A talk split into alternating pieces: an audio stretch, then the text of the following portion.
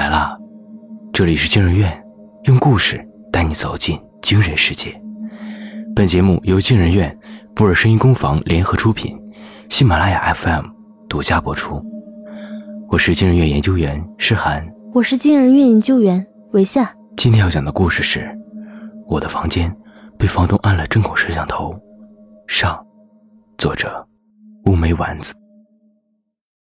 钟玲玲坐在茶几前。在租房文件上签了自己的名字，他对这间房子很满意。房子在市中心，有独立卫浴，加之价格不高，他最终决定租下。房东嘱咐了几句：“我这房子地段好，装修也不错，又是一室一厅。按理来说，这租金啊，应该轻松上两千才对。但是呢，我一看见你这孩子啊，就觉得你特别像我女儿。”所以才给你打了折。钟玲玲将细碎的黑发拢到耳后，微笑点头应着。谢谢。啊，我还有几句话要嘱咐你。房东戴着金戒指的手挠了挠脖子，继续讲着他的要求：你不能带人回来住，更不能进行私下装修，不能擅自改变家具的摆放位置，就连那些照片，也绝不能收起来。对于这些奇怪的要求。钟玲玲本想质疑两句，可好不容易才找到这个物美价廉的房子，她又是刚毕业的大学生，独自一人在这个城市生活，无依无靠，她不太敢得罪房东，只好乖巧的答应下来。好的。房东笑着露出了一排大黄牙，他的眼睛鼓鼓囊囊的向外凸着，皮肤泛着油腻的水光，总是会让钟玲玲联想到湿漉漉的青蛙。真乖。钟玲玲一直收拾到了晚上，她把最后一件衣服挂进卧室的衣柜里。衣柜门的里外两面都贴着一张海报，仔细看看，两张海报正好是海绵宝宝的正反面。钟玲玲忍不住笑了起来。别看这房东其貌不扬，但还挺有创意的。今天的天气还真热。钟玲玲打开卧室的空调，拿起睡裙准备去洗澡。温热的水舒服的落在皮肤上，钟玲玲闭着眼，冲干净头上的泡沫，想：洗头洗脸的时候，人总是闭着眼睛的。如果这个时候身边突然出现了一个人，是不是也完全发现不了？钟玲玲一下子睁开了眼睛，她的身边一个人也没有，安静的浴室里却只有雾蒙蒙的白气。这种离奇的事，自己竟然会相信，看来。今天一定是太累了，钟玲玲这样想着，轻轻摇了摇头，裹着浴巾回到卧室。卧室的温度恰到好处，钟玲玲舒服的蜷缩进薄被里，困意慢慢袭来。她关掉床头的台灯时，却不小心碰到了相框。钟玲玲摸黑扶起相框，迷迷糊糊的翻身睡了过去。冷清暗黄的月光从窗户照了进来，床头柜上的相框里装着房东微笑的脸。他嘴角咧得很大，眼睛直直地盯着前方。钟玲玲的呼吸平缓均匀。相框里的男人突然转了转眼珠，两颗黑色的瞳仁灵活的像是小虫一般，紧紧地挤在了眼眶的边缘，就好像照片里的人在死死盯着床上的女人一样。公司里已经没几个人了。钟玲玲将设计书提交给组长，终于结束了这一场漫长的加班。到家以后，他打开了冰箱，拿出了那盘凉拌菜，然后又给自己热了碗米饭。在这里已经住了一个月了，各个方面都还挺适应的，就是那房东总让人觉得有几分诡异。他经常会来敲门，送他做好的菜。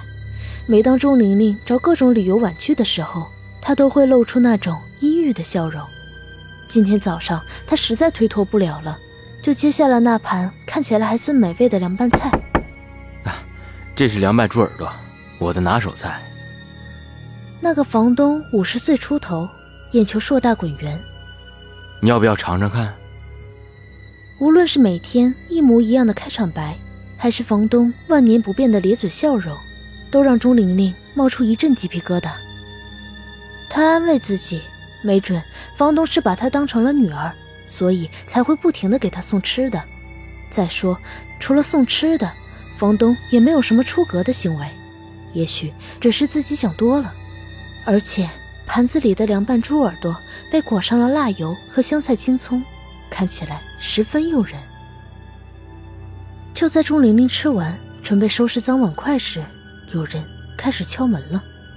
房东站在门口，忽明忽暗的灯光一闪一闪的照在他的脸上，他直勾勾的盯着钟玲玲，嘴巴快要咧到耳根了。猪耳朵吃完了，我来拿盘子。钟玲玲有些害怕，我还没洗呢，要不然我明天洗了给你送过去吧。没事你直接把盘子给我吧。房东一动不动的堵在门口。好吃吧？钟玲玲只想快点把房东给打发走，她小跑拿来盘子，胡乱塞给房东以后，突然以迅雷不及掩耳之势关上了门。他突然想到，房东是怎么知道他吃完了猪耳朵的呢？房东住在他家楼上，扣除下楼的时间，他在自己吃完了最后一片猪耳朵的时候，大概就已经出了门。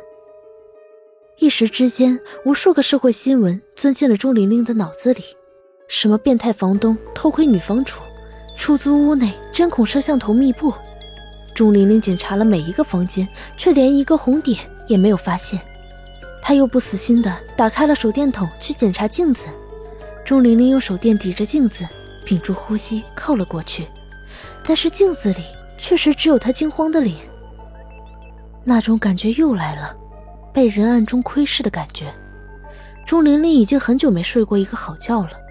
第二天，钟玲玲请了假，一大早就去找了房屋中介。那个中介却说，房子不可能有问题，上一个租客是因为换了工作才搬走的，他也没反馈房子有问题啊。钟玲玲整个人憔悴的像是老了好几岁。上一个租客，你有他的信息吗？钟小姐，这是客户隐私，我们不方便透露。快告诉我！钟玲玲一下子站了起来。猛然把办公桌上的所有东西都扫到了地上，蛮横又凶狠地盯着中介：“快告诉我，你到底说不说？”对方露出了惊恐的表情，手忙脚乱地在纸条上写下了一串号码。钟玲玲蜷缩在麦当劳里，她刚刚给上一任房客汪子夏打过电话，在汪子夏的提议下，两人约在了这里见面。妆容精致的白领女郎不耐烦地坐了下来，不知道为什么，他的眼睛也有点向外凸。汪子夏点了杯可乐，不耐烦的挠着手臂问：“说吧，你找我什么事？”“我想问问你房子的事。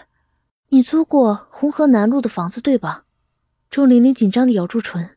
“你有没有觉得，好像总是有什么人在盯着你？”“没有。”汪子夏的白眼都要翻上天了。没别的事了吧？真的没有吗？钟玲玲瞪大了眼。房东没有做菜给你吃吗？汪子夏没有回答，目光却沾上了窗外一个西装革履的男人，随便敷衍了几句就追了出去。钟玲玲在麦当劳里呆坐到十点，还是迈着沉重的步伐回家了。钟玲玲睡得迷迷糊糊的，突然一下子醒来，她只觉得喉咙发干。嘴里还有一阵阵的苦味。他纠结了一会儿，还是准备下床喝杯水。回到卧室的时候，衣柜上的海绵宝宝海报不知道什么时候落在了地上。这海绵宝宝的眼球又白又大，嘴巴几乎咧到了耳根，看起来倒是和房东有几分相似。海报上还粘着胶布，钟玲玲顺手把海报贴了回去，指头却一下子戳进了小洞里。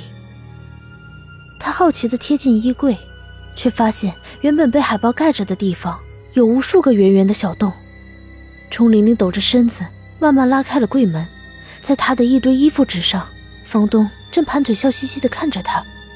房东的身子柔软的像是条蛇，他整个人扭动地探出衣柜，眼睛贴向那些小孔，嘴里还喃喃自语：“我看见你了。”钟玲玲腿一软。整个人发出了撕心裂肺的惨叫声。